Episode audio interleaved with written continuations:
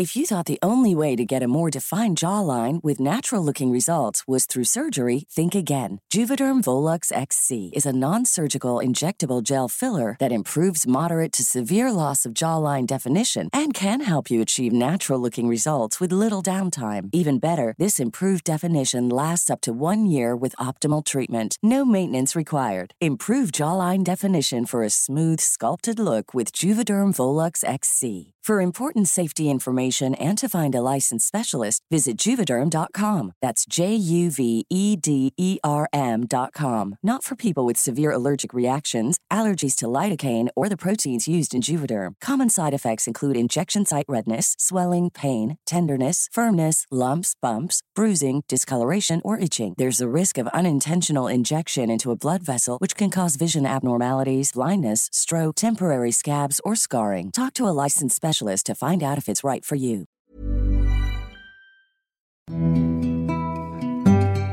Atrás de la Catedral de la Ciudad de México y a un costado del Templo Mayor se abre un peculiar álbum de fachada roja, el ahora Museo Archivo de la Fotografía. Este lugar vio pasar en su historia desde una farmacia o la cantina llamada el Gran Salón hasta una vecindad. ¿Se han preguntado qué eran los museos antes de ser museos? En la guía del fin de semana siempre estamos cuestionándonos eso cuando vamos a los recintos culturales. Por esa razón decidimos lanzar una serie especial que en esta ocasión tiene como protagonista al Museo Archivo de la Fotografía. Quédense a descubrir lo que era este recinto antes de convertirse en un valioso espacio de exhibición. Invitamos a Daniel Vargas Serna, director del museo, para desvelar juntos su pasado, presente y, por qué no, hasta el futuro. Mi nombre es Ariana Bustos Nava, la señorita etcétera, y así comenzamos con ¿qué eran los museos antes de ser museos?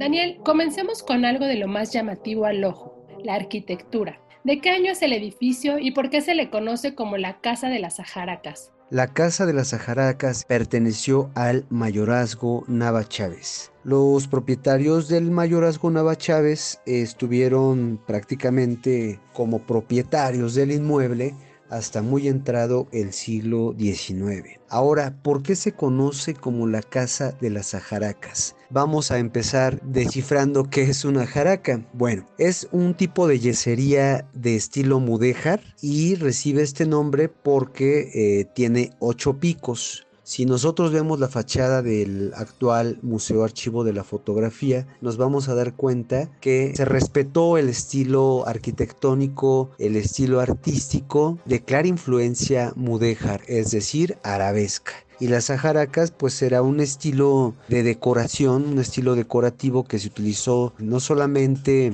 en España, sino también en la Nueva España y en muchas otras partes y que este, toma su nombre de los ocho picos, que es la ajaraca. Platícanos, ¿qué usos tuvo antes de convertirse en museo y quiénes vivieron ahí o lo habitaron? Para platicar un poco acerca de este edificio que se, digamos, se reconstruye entre el 2005 y se abre como Museo Archivo de la Fotografía en el año 2006, eh, me gustaría remitir a un texto fundamental que es justamente Casa de Mayorazgo Nava Chávez de la doctora Gabriela Sánchez Reyes, quien se ha dedicado a investigar todo acerca de este predio que, bueno, pues era mucho más grande de lo que ahora es y se recortó, se destruyó por así decirlo, justo por el descubrimiento arqueológico de la Tlaltecutli este monolito hallado el 2 de octubre del 2006 y que fue pues finalmente se tomó la determinación por parte del Instituto Nacional de Antropología e Historia de demoler la parte norte de la Casa de las Ajaracas para poder avanzar en los trabajos arqueológicos. Esto es eh, muy importante decirlo porque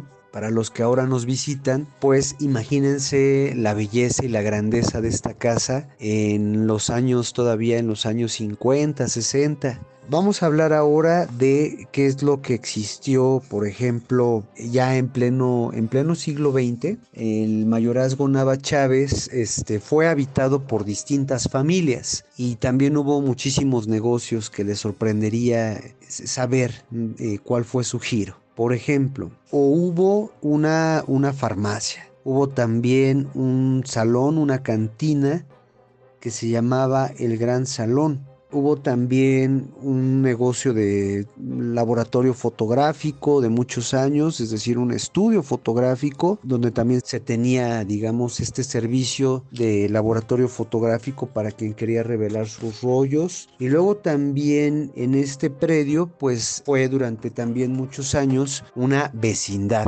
Muchas de las personas que nos visitan ocasionalmente en el MAF, como lo conocemos hoy en día, nos han contado que habitaron ese edificio en los años 80 o en los años 90. Ahora, una, una cosa bastante interesante de esta casa es que hacia los años 30, 40 del siglo XX solamente tenía dos plantas. Y es un poquito después de estos años que les digo que se hace una tercera planta, un tercer piso. Entonces crece la casa, siempre conservando este pues estilo arquitectónico, siempre también pues eh, respetando lo que en ese entonces las políticas de patrimonio de Lina dictaminaban para no romper con la estructura y la visualización de este tipo de monumentos y de inmuebles patrimoniales. ¿Cuándo se convirtió en museo? ¿Cuántas fotos hay en su acervo y cómo está dividida esta curaduría? Desde el año 2006 nace el Museo Archivo de la Fotografía, como su nombre lo indica, con dos vocaciones. Por una parte es un archivo fotográfico que conserva poco más de 2 millones de piezas. Estamos hablando de dos millones de imágenes que nos hablan de la obra pública, de las construcciones, de los eventos sociales, políticos y culturales de la Ciudad de México y que consta de cuatro fondos. El Fondo de Comunicación Social, el Fondo del Museo de la Ciudad, el Fondo del el Archivo Histórico de la Ciudad de México y el Fondo del Fideicomiso de la Ciudad de México. Todos estos cuatro fondos, algunos más grandes que otros, pues conforman lo que es la colección de imágenes del Museo Archivo de la Fotografía y abarcan aproximadamente un periodo de 1928 hacia el año 2000 cuando en el año de 2006 el entonces jefe de gobierno Andrés Manuel López Obrador lo dota de esta, digamos, de esta nueva vocación, de esta nueva función, se decide que sea también un museo aprovechando las características del inmueble. Entonces tiene tres salas, tres salas para exhibición y es un espacio fantástico ubicado en el corazón del centro histórico en donde se han expuesto muestras internacionales, nacionales, de colectivos fotográficos, pero también se expone constantemente, y eso es otra como de nuestras funciones, el archivo fotográfico del que les hablo. Es muy importante porque se trata también eh, de difundir estas colecciones, en particular la del Fondo de Comunicación Social, y que, como lo han dicho algunos teóricos de la imagen que han venido a explorar nuestro archivo, se trata de un fondo que tiene que ver con la mirada del gobierno, la, mirada de las administraciones, la mirada del poder. Pero yo creo que va más allá. Es también una mirada construida a ras de suelo, una mirada de los fotógrafos que recorrían la Ciudad de México en busca de las evidencias que se les pedían para poder documentar las transformaciones que estaban ocurriendo en el este, en el oeste, en el sur, en el norte, en el centro de la ciudad y de eso habla nuestro archivo el dato, etc. El también conocido como MAF tiene abierta una convocatoria pública llamada Imágenes Antropológicas, una mirada a la diversidad cultural. Anímense a participar en esta, que será su primera galería virtual. Para detalles, visiten www.facebook.com diagonal MAF Museo.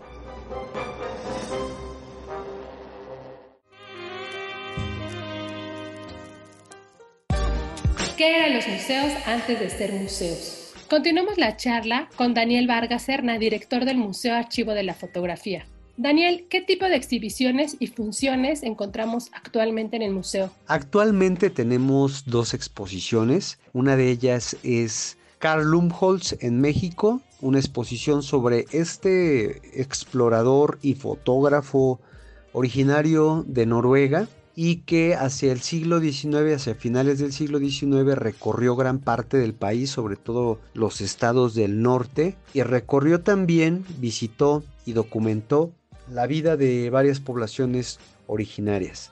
Estamos hablando, por ejemplo, de seris, coras, tepehuanos, huicholes, rarámuris, etc.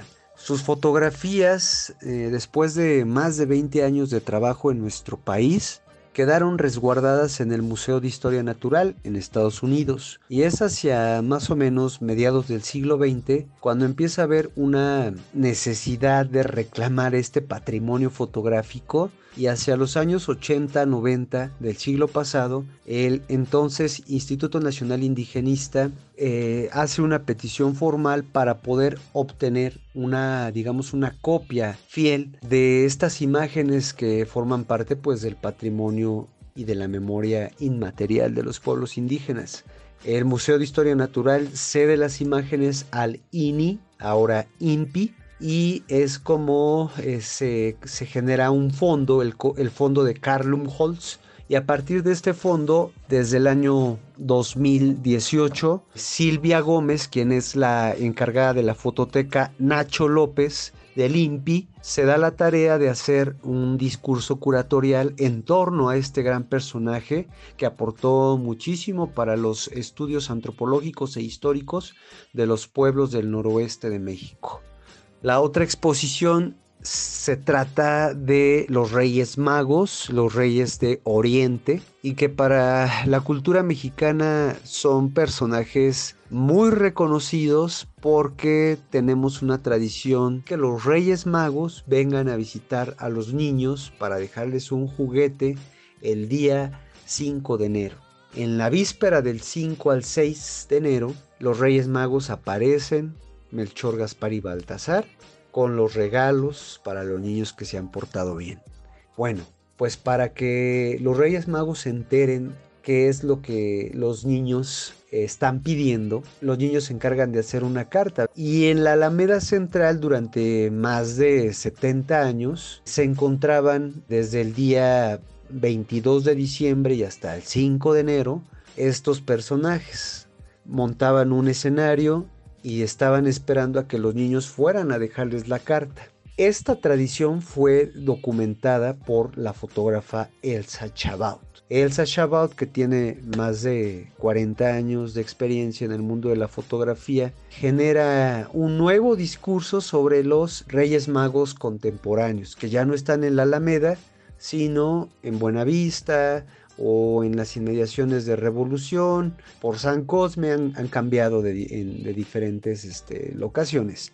Entonces, Elsa Chabot estuvo cinco años visitando estas carpas de los nuevos Reyes Magos y de eso se trata la exposición Iban guiados por una estrella.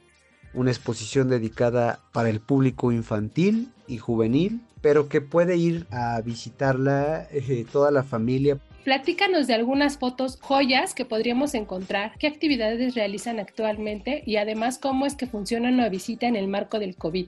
Hay joyas en el Museo Archivo de la Fotografía que les quiero platicar. Por ejemplo, tenemos un álbum de 1905 mandado a hacer por Porfirio Díaz, el presidente de aquel entonces. Y es un álbum eh, muy interesante porque ya tiene esta vocación que después, eh, digamos, como que va a dar inicio al fondo de la Dirección de Comunicación Social del Departamento del Distrito Federal, que es la de documentar los avances, obras públicas, etc. Entonces es un álbum muy bonito, compositivos y que nos hablan, por ejemplo, de las plazas y jardines, de algunas este, edificaciones, sobre todo del centro histórico, y que eh, se puede consultar ya de forma digital. Luego tenemos otra joya, las primeras fotografías de varias de las colonias que ahora son eh, por excelencia las grandes colonias de la Ciudad de México. Estamos hablando, por ejemplo, de Santa María la Ribera, de la colonia Guerrero, estamos hablando también de San Cosme, estamos hablando de la colonia Roma, la colonia Condesa, la colonia Polanco, Narvarte y por supuesto también tenemos joyas que nos hablan de las grandes transformaciones que ha sufrido nuestra ciudad, por ejemplo la construcción del sistema colectivo de transporte, el metro. Hace dos años tuvimos el privilegio y el honor de compartir con nuestro público las imágenes de 1967 al año 1973, todo el proceso de construcción de las líneas 1, 2 y 3 del metro. Imágenes inéditas, imágenes que solamente se tienen en el Museo Archivo de la Fotografía. Y bueno, pues este tipo de fotografías de memoria visual de la Ciudad de México es lo que nosotros nos encargamos de conservar, de resguardar, de investigar y de difundir para todo el público y para las personas que quieran adentrarse a la historia de la ciudad de una manera visual, por así decirlo. Nos pueden visitar también para, por ejemplo, realizar alguna consulta. Eh, no solamente atendemos a grandes investigadores, sino también al público en general, gente interesada, por ejemplo, de saber cómo eran los parques en los años 40 o 50, podemos este, proporcionarles las imágenes siempre y cuando pues no, no tengan fines de lucro y solamente les pedimos pues venir con las medidas de seguridad que nos ha digamos nos ha generado el protocolo para evitar el riesgo de esta pandemia. Cubrebocas también puede ser careta. En el museo les proporcionamos gel leemos su temperatura también les recomendamos tener la sana distancia y estamos como MAF Cultura en Twitter y tenemos también nuestro canal de YouTube, Museo Archivo de la Fotografía y allí van a encontrar casi todos los conversatorios y los contenidos culturales que hemos producido tanto antes de la pandemia como pues durante toda esta pandemia que han sido de verdad muchísimos eh, muy interesantes con especialistas de la imagen de la investigación de la conservación de la fotografía y luego también tenemos una serie que se llama Exploradores. El dato, etcétera. El Museo Archivo de la Fotografía se ubica en República de Guatemala 34 en el Centro Histórico de la Ciudad de México. Abre de martes a domingo de 11 a 3 de la tarde y la entrada es libre siempre.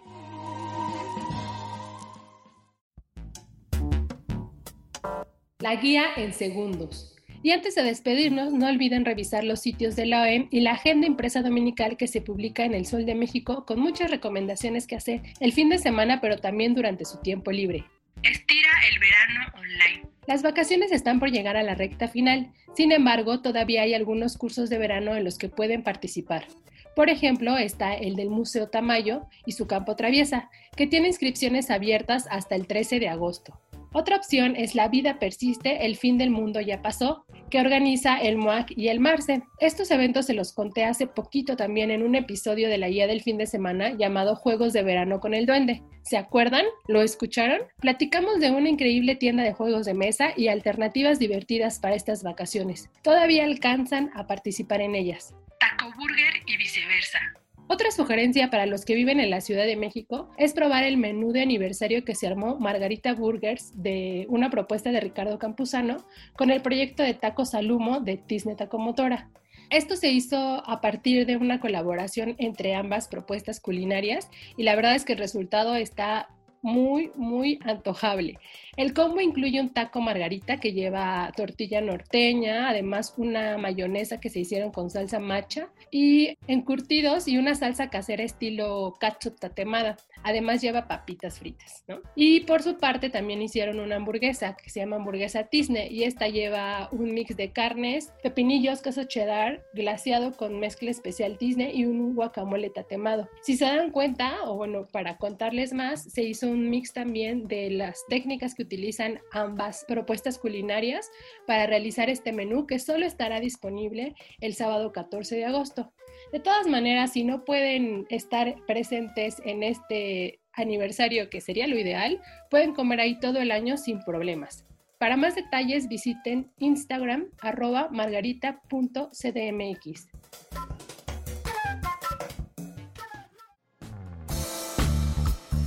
Están escuchando los últimos segundos de este episodio. ¿Qué les pareció el extenso álbum familiar? Recuerden que espero sus comentarios a través de mis redes sociales. Estoy como la señorita etcétera en Twitter, Facebook e Instagram. Gracias a Natalia Castañeda, productora y amiga de la guía del fin de semana. Si tienen algún comentario, sugerencias sobre este espacio o los que se generan desde la Organización Editorial Mexicana, pueden escribirnos al correo que es podcast.om.com.mx. Hasta la próxima.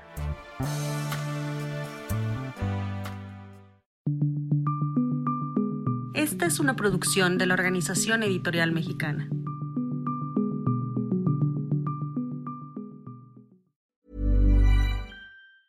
If you thought the only way to get a more defined jawline with natural looking results was through surgery, think again. Juvederm Volux XC is a non surgical injectable gel filler that improves moderate to severe loss of jawline definition and can help you achieve natural looking results with little downtime. Even better, this improved definition lasts up to one year with optimal treatment. No maintenance required. Improve jawline definition for a smooth, sculpted look with Juvederm Volux XC. For important safety information and to find a licensed specialist, visit juvederm.com. That's J U V E D E R M.com. Not for people with severe allergic reactions, allergies to lidocaine, or the proteins used in Juvederm. Common side effects include injection site redness, swelling, pain, tenderness, firmness, lumps, bumps, bruising, discoloration, or itching. There's a risk of unintentional injection into a blood vessel, which can cause vision abnormalities, blindness, stroke, temporary scabs, or scarring. Talk to a licensed specialist to find out if it's right for you.